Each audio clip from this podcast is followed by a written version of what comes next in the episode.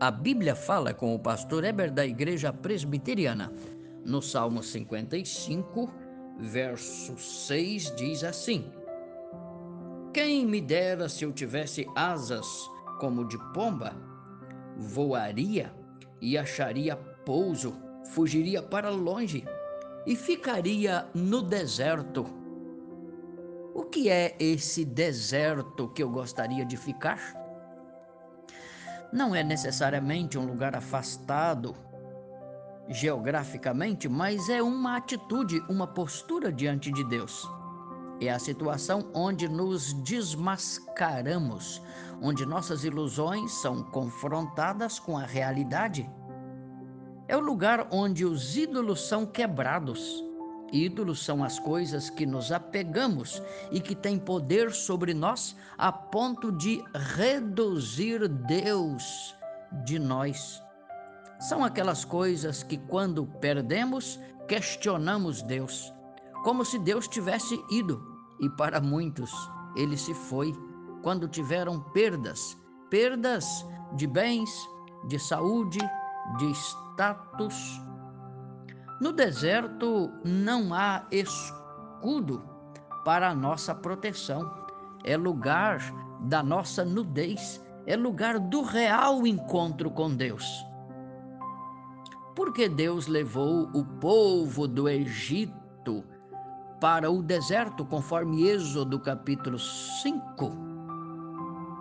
O povo que saiu do Egito experimentou o deserto depois de 400 anos escravizado lá no Egito. Foi violentamente influenciado pela cultura, pelos costumes, pelo paganismo do Egito e foi no deserto que tais vícios foram revelados. No deserto aparece a realidade mais dura do cativeiro, o cativeiro do coração. Ter alimentação e casa e segurança para os filhos valem mais do que a liberdade de servir a Deus. Assim, demonstraram lá naquele deserto mas foi no deserto que receberam ensino espiritual, pedagógico e libertador. Espiritual porque revelou a distância tremenda em que estavam de Deus, estavam com a alma vazia, vazia de Deus. Pedagógico porque mostrou o caráter do povo, embora afirmassem a fé em Deus mas a fé não lhes era sólida no coração. O aspecto libertador, porque no processo todo aprenderam a se libertar de suas próprias ilusões. Eles não sabiam o que era liberdade, portanto, não sabiam vivê-la, só a tinham como um desejo, o deserto foi o período da purificação da escravidão.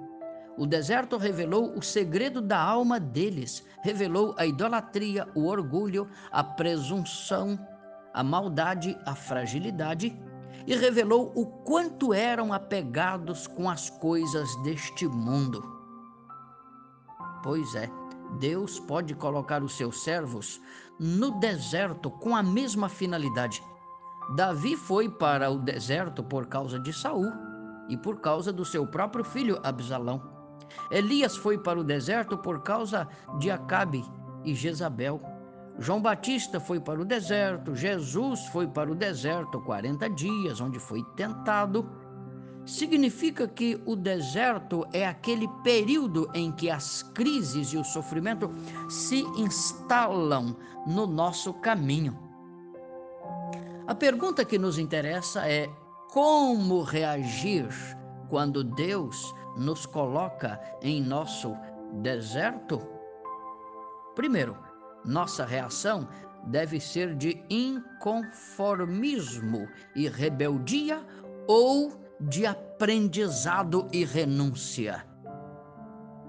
Por exemplo, um doente terminal pode se revoltar com a sua situação ou humildemente reconhecer a fragilidade da vida e confiar em Deus.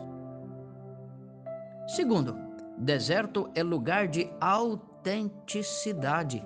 É uma solidão que nos encontramos com nós mesmos. Aí se vê a nossa fraqueza, a nossa instabilidade, aí se expõe o que realmente está no nosso coração. Se sou iludido comigo mesmo, ou se eu tenho fé em Deus e dependo dele para viver. Terceiro, o deserto nos ensina a amar verdadeiramente, nos livra de ficar criticando os outros e a nos sentir superiores, melhores e mais cristãos do que os outros.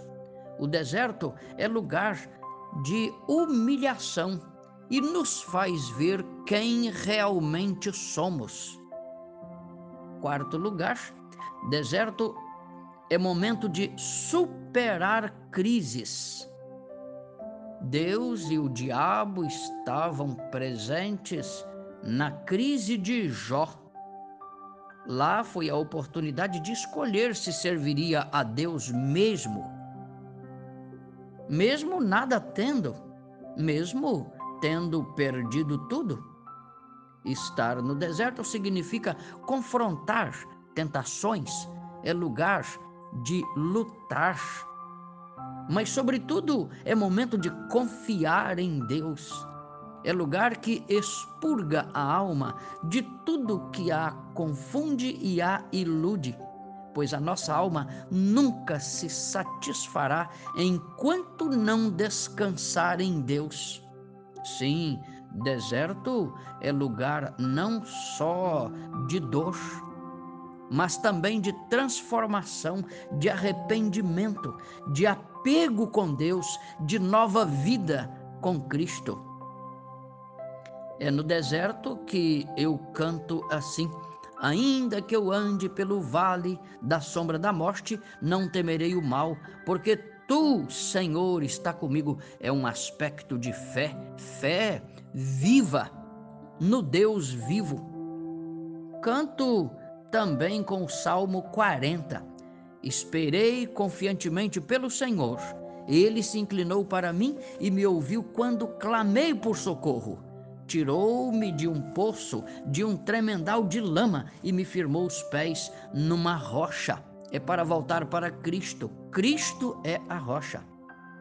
Eu canto também com o Salmo 46: Deus é o meu refúgio e fortaleza nas horas de tribulação. É no deserto, portanto, que aprendo que é através de muitas tribulações que importa entrar no reino de Deus. Atos 14 e o verso 22. Portanto, eu quero te dizer: primeiro, a pior situação mesmo foi a de Cristo. Ele passou pelo deserto do sofrimento, mas o tempo todo foi apegado com Deus, olhava para o céu e seguia os preceitos de Deus até o final. E Deus o coroou gloriosamente. Segundo, eu quero te dizer: Todo o sofrimento do Senhor Jesus Cristo foi pela salvação dos perdidos do mundo inteiro. Jesus sofreu por causa da pecaminosidade da raça humana, indo para o abismo da perdição. Mas ele veio como o libertador, o salvador, e se sacrificou, entregou a sua vida para livrar os homens do caminho das trevas. Terceiro lugar, eu quero te dizer: creia em Jesus como seu Salvador. Coloque a sua vida nos cuidados dele e prontifique-se para seguir a Cristo o tempo todo.